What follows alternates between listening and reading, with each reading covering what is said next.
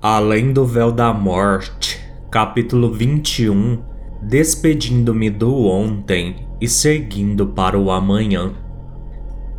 Pouco a pouco, os meus sentidos vão retornando. Dois pares de olhos preocupados me observam concomitantemente. A morte e a escolha velavam por mim. Estou deitado no piso do salão do julgamento. Levanto-me com a ajuda de ambas. Ainda me sinto bastante abatido por tudo o que presenciei. Eu jamais me esquecerei daqueles horrores. Automaticamente minhas lágrimas voltam a cair silenciosamente. Não chores mais. Pede a morte.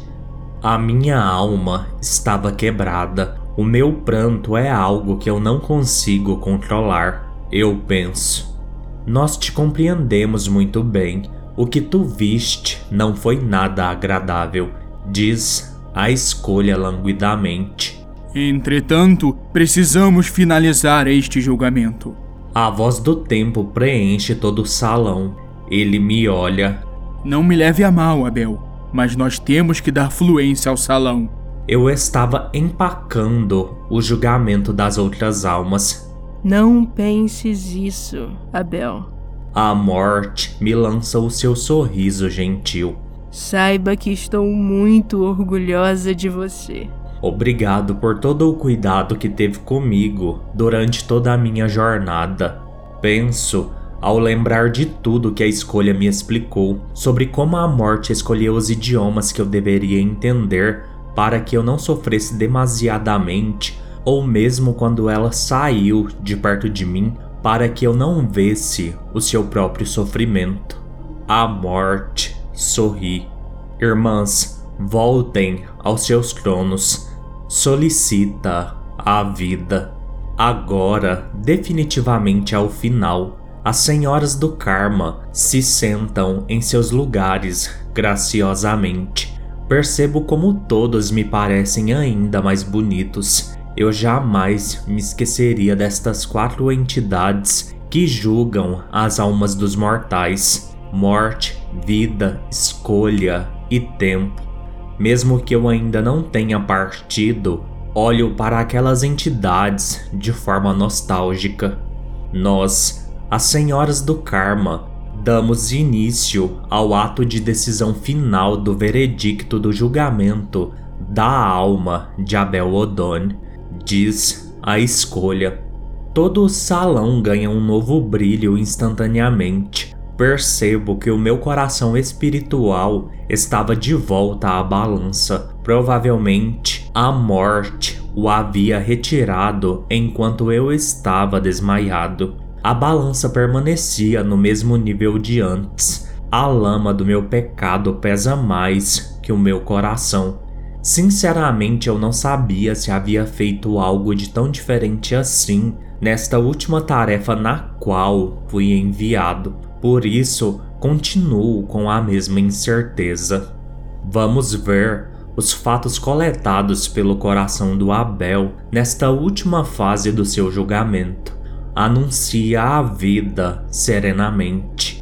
No mesmo instante, meu coração começa a brilhar igual à outra vez Três feixes de luz saem dele e atingem simultaneamente morte, vida e tempo. Eles absorvem os fatos. Depois de alguns segundos intermináveis, todas as entidades estão com os olhos marejados, inclusive a escolha. Fico apreensivo. Será que haviam chegado à conclusão de que não havia nada suficientemente forte que me absolvesse, por isso permaneciam naquele estado estranho. Tanto as senhoras do karma quanto o tempo demoram a se pronunciar. Isso me aflige. Eles trocavam olhares entre si. Todos balançam a cabeça positivamente, concordando com algo que desconheço. Percebo que a morte fica visivelmente mais emocionada. A vida é quem volta a falar. Abel, saiba que todos nós estamos gratos ao karma por termos lhe conhecido. Igualmente, eu respondo.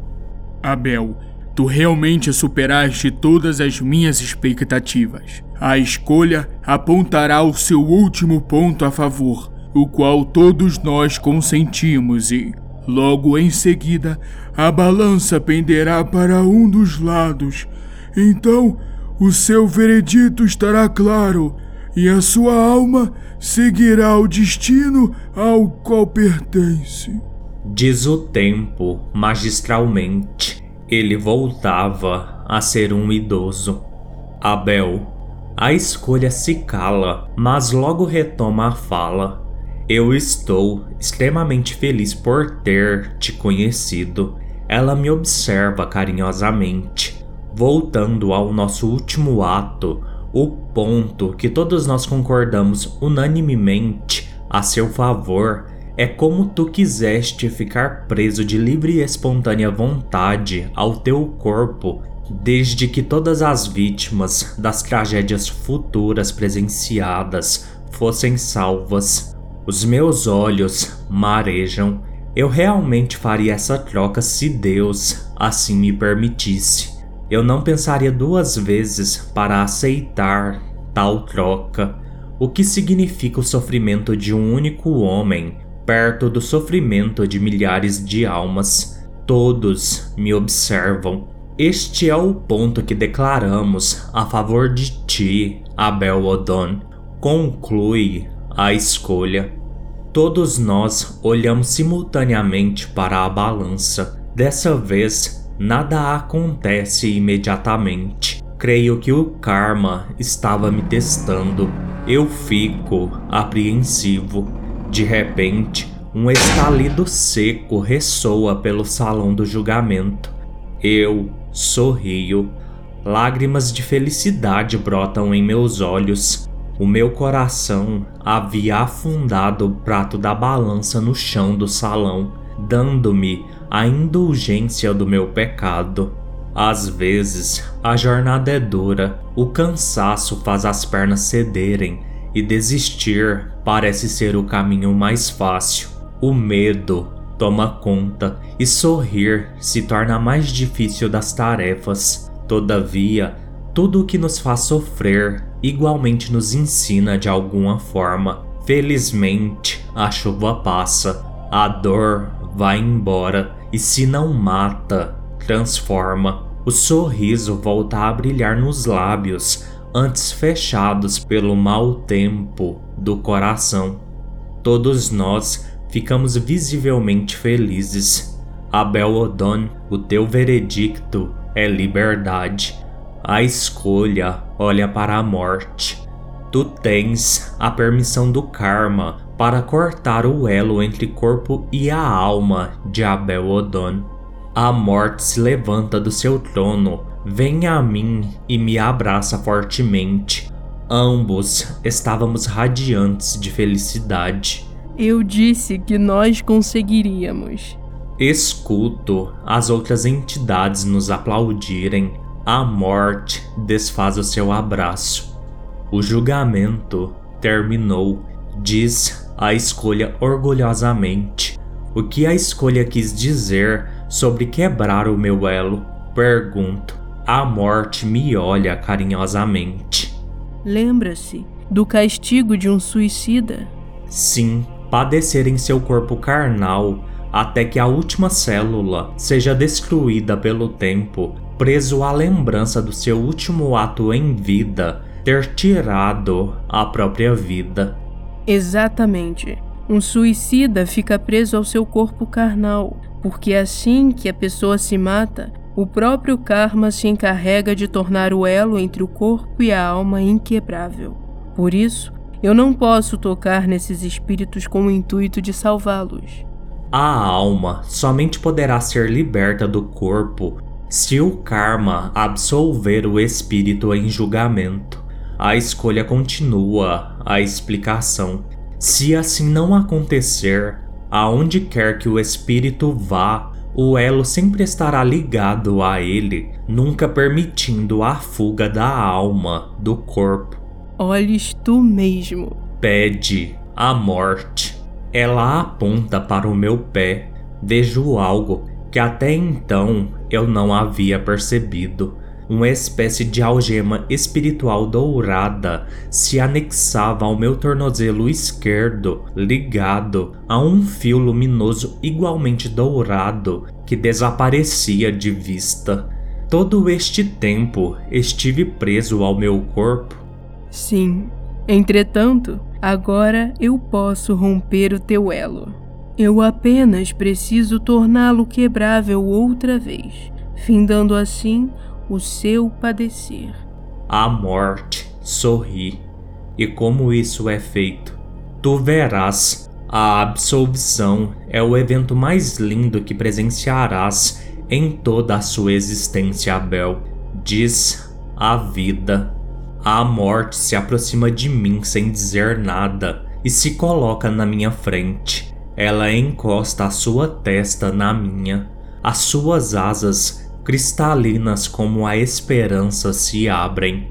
A morte entoa uma espécie de cântico antigo, numa língua primal que eu desconheço. Todo o seu corpo brilha com uma luz divina e acolhedora. Os seus olhos literalmente irradiam o infinito. O templo ressoa em suas paredes a vibração da misericórdia concedida pelo universo e pelo karma, fazendo as suas inscrições místicas igualmente se iluminarem. Uma brisa morna corre todo o salão e então, gentilmente, a morte encosta os seus lábios na minha testa.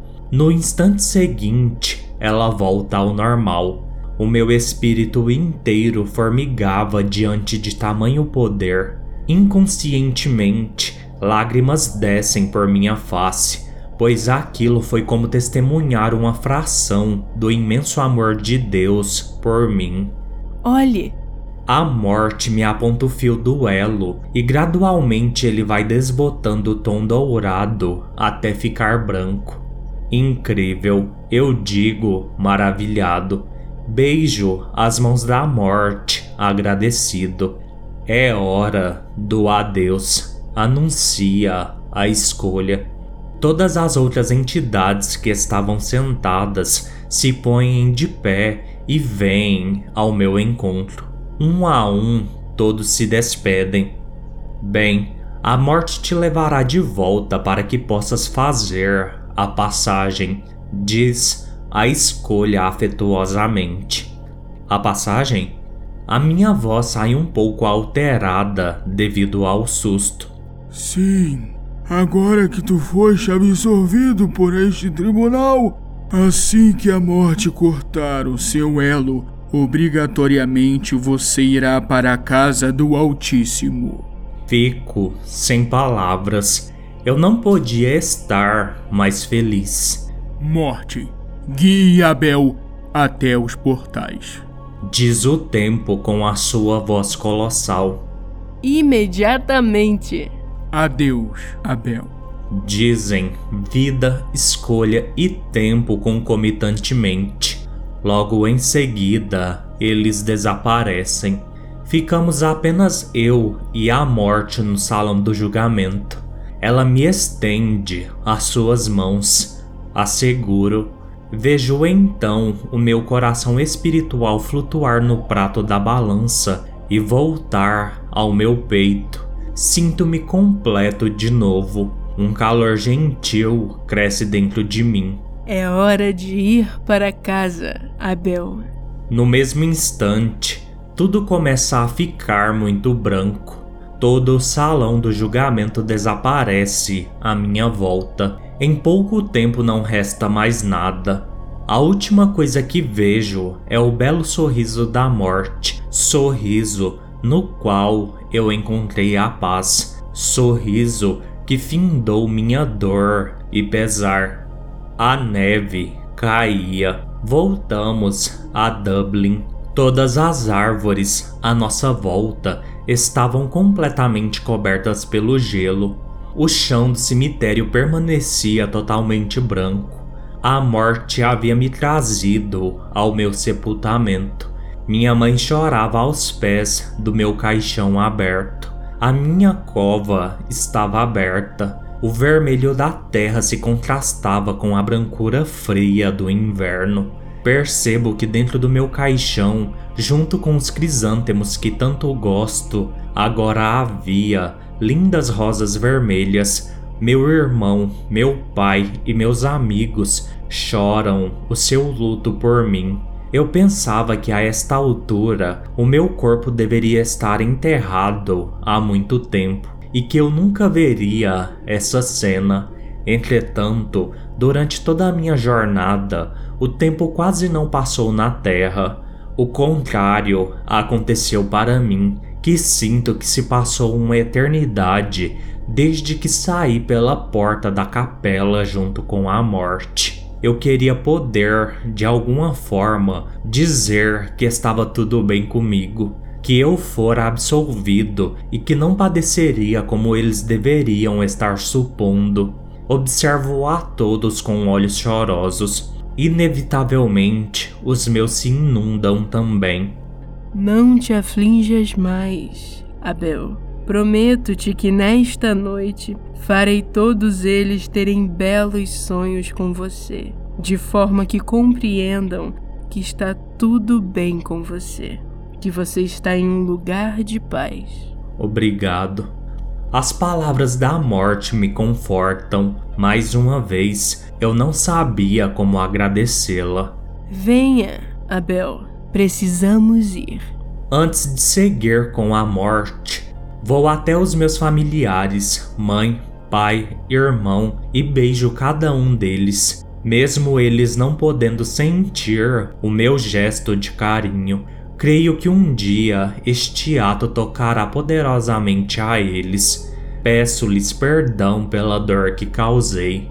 Olho o meu corpo no caixão uma última vez e então sigo com a morte para uma parte deserta do cemitério onde existem inúmeros túmulos e belas estátuas de anjos. Percorremos todo o caminho em silêncio. O vestido da morte esvoaçava graciosamente sobre a neve serena e alva que parecia uma extensão de sua veste.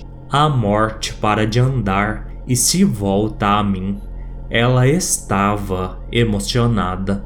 Nossa jornada acaba aqui, diz a entidade segurando as lágrimas. Eu estava feliz por poder fazer a passagem e triste por ter que deixar uma amiga tão valiosa para trás. Tu não tem mesmo jeito. É por isso que gosto de você, pois tu és sempre tão doce e gentil. Você é o ser mais incrível que eu conheci. Digo, vou até a morte e a abraço ambos satisfeitos e felizes. Obrigado por tudo. Não precisa me agradecer. Fiz isso por um amigo e eu sei que ele faria o mesmo por mim. Sempre.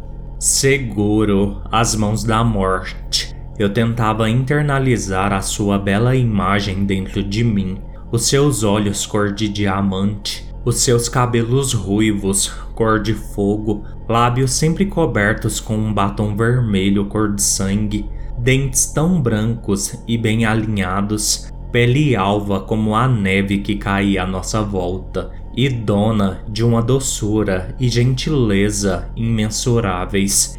Observo-a pela última vez, desejando que ela fique gravada para sempre em minhas lembranças.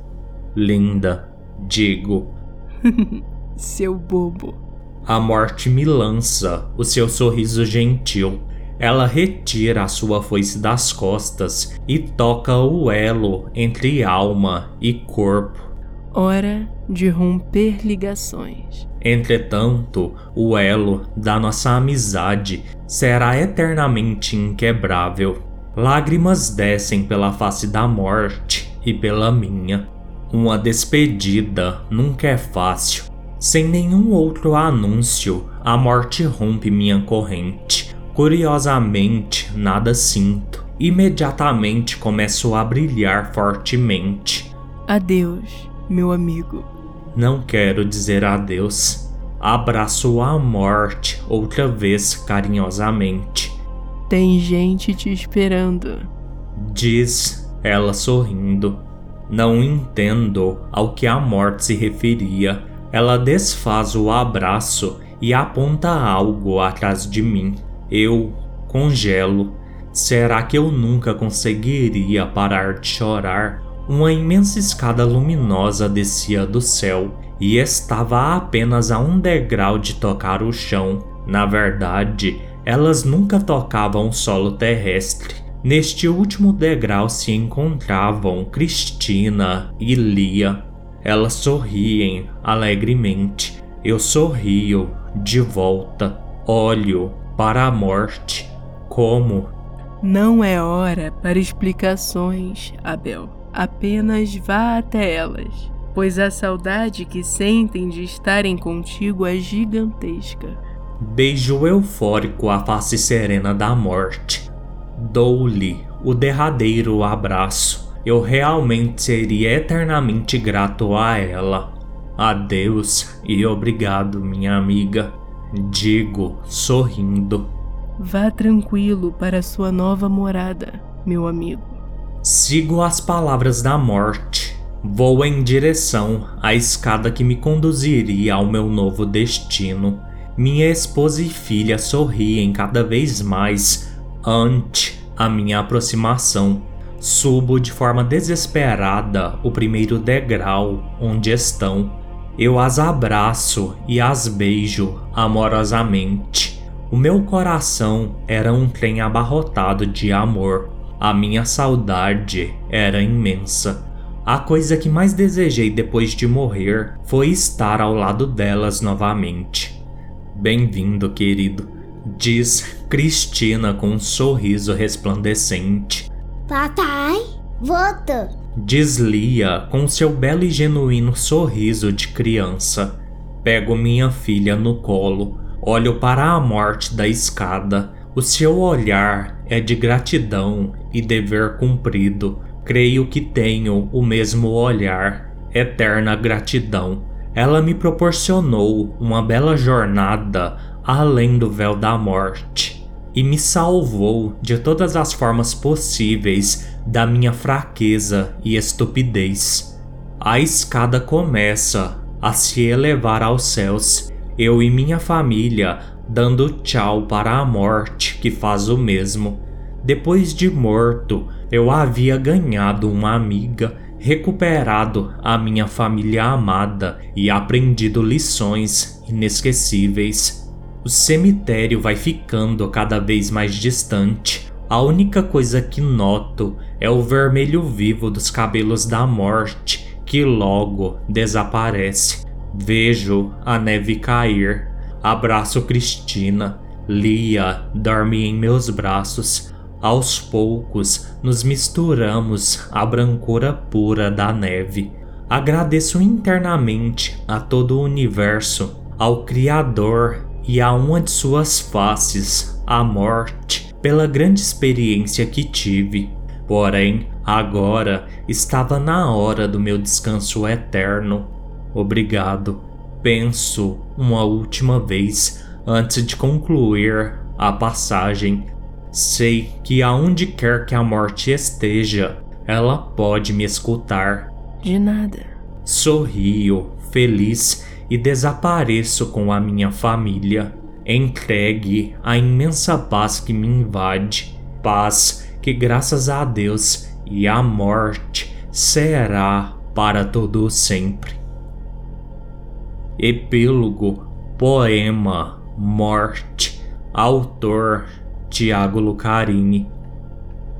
Morte, filha do pecado, do diabo, ou nascida na florescência do universo, juntamente com a vida, morte, injustiçada, discriminada, rejeitada, odiada, condenada, abandonada sozinha aos seus próprios lamentos, escrava de almas, destruidora de prisões carnais, filha de ninguém morte que carrega em teu seio o karma de antagonista da vida. A ti resta a feiura, o frio e as lágrimas, pois não entendemos o teu fardo, morte etérea, porque choras, porque choras pelas almas daqueles que a condenaram. Morte que busca aceitação no adágio dos tempos e que espera silenciosamente a sua indulgência. Morte, rainha soberana da finitude, vestida de vermelho e cinza. Morte, és a grande notável da vida.